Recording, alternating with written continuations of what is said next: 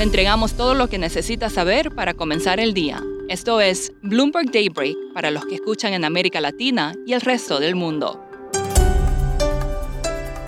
Buenos días y bienvenido a Daybreak en español. Es viernes 3 de junio de 2022. Soy Eduardo Thompson y estas son las noticias principales. Partimos con noticias preocupantes para el mercado laboral. Según la agencia Reuters, Elon Musk habría dicho en un email a ejecutivos de Tesla que la empresa debe reducir su fuerza laboral en un 10% y suspender contrataciones en todo el mundo. No es la única empresa que congela las contrataciones, también lo hizo la plataforma de transacciones de criptomonedas Coinbase. Siguiendo con el mundo laboral, hoy también se reporta el informe de empleos de Estados Unidos. El consenso es que las contrataciones en mayo bajaron a 320 mil nuevos puestos en comparación con 428.000 en cada uno de los dos meses previos. También se informa la tasa de desempleo en ese país, la cual habría bajado levemente al 3,5%.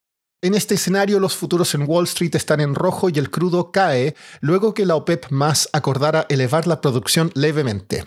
Siguiendo con el crudo, los analistas no están convencidos. JP Morgan dijo que no compensará el aumento de la demanda, mientras que Goldman Sachs e ING señalaron que los aumentos reales de la oferta serán limitados, ya que muchos países tendrán dificultades para agregar barriles. La guerra en Ucrania cumple 100 días. Estados Unidos agregó restricciones para hacer negocios con 71 entidades en Rusia y Bielorrusia. Un informe de inteligencia del Reino Unido mostró que las fuerzas rusas están logrando un éxito táctico en el este del Donbass, pero a un costo significativo. La inflación de alimentos disminuyó en mayo, pero se mantuvo cerca de niveles récord tras la invasión rusa a Ucrania. El indicador de precios globales de la ONU cayó un 0,6% mes a mes y los precios del aceite vegetal representaron gran parte del cambio después de que Indonesia eliminara una prohibición de exportación. Pasando a América Latina, en Brasil se informará hoy la producción industrial de abril. El consenso es de un aumento de 0,1% mes a mes. El presidente de Colombia, Iván Duque, dijo en una entrevista con Bloomberg que los votantes en su país rechazarán el modelo venezolano en la segunda vuelta electoral del 19 de junio. No especificó a cuál candidato se refería. En Chile, el gobierno dijo que pondrá fin a una licitación de contratos de litio impulsada por el gobierno anterior de Sebastián Piñera y que priorizará alianzas público-privadas. La empresa financiera mexicana Crédito Real sigue en problemas. Standard Poor's retiró su calificación de sus bonos y dijo que no espera que la empresa pueda cumplir con sus obligaciones.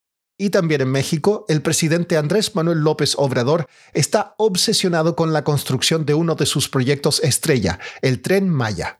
Andrea Navarro, periodista de Bloomberg en Ciudad de México, escribió un reportaje que está hoy en el terminal Bloomberg sobre los desafíos, problemas y sobrecostos que ha tenido que enfrentar este tren que promete cambiar el sur del país. Pues el proyecto del tren Maya es un tren masivo que están construyendo en la región sureste de México, en la península de Yucatán. Va a ser un tren de alrededor de 1.550 kilómetros que recorrerá cinco estados, por los que están algunas ciudades muy conocidas para turistas como Cancún, Tulum, Izamal, Campeche.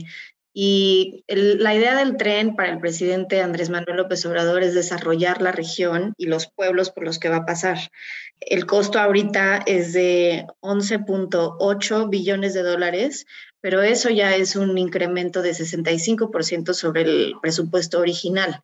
La pandemia, eh, problemas con la cadena de suministro y aumento en, los costos de algunos materiales han, incrementado el costo del proyecto, que se ha visto eh, envuelto en bastantes escándalos por lo difícil que es construir en algunas partes de este tren. ¿Y a qué retos se ha enfrentado el proyecto? Principalmente es el, reto del tiempo. El presidente tiene un, timeline muy estricto porque quiere inaugurar el, tren en su totalidad a finales del próximo año.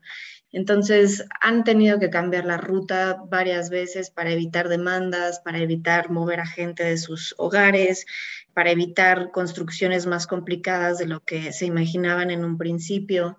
Y hay especialmente un tramo, que es el, tramo que va de Cancún a Tulum, que es el tramo 5, que presenta una geografía más complicada que, en otros lugares, en donde hay cenotes y ríos subterráneos, que necesita estudiarse muy de cerca y muy cuidadosamente por dónde pasaría el tren. Y nuestro reportaje indica que esos estudios, pues no, no queda claro si se han hecho o no, y el tren, bueno, específicamente en ese tramo se han, visto envueltos en muchas demandas que han parado la construcción por por algún tiempo. Entonces, pues vamos a ver en qué, en qué acaba todo este proyecto.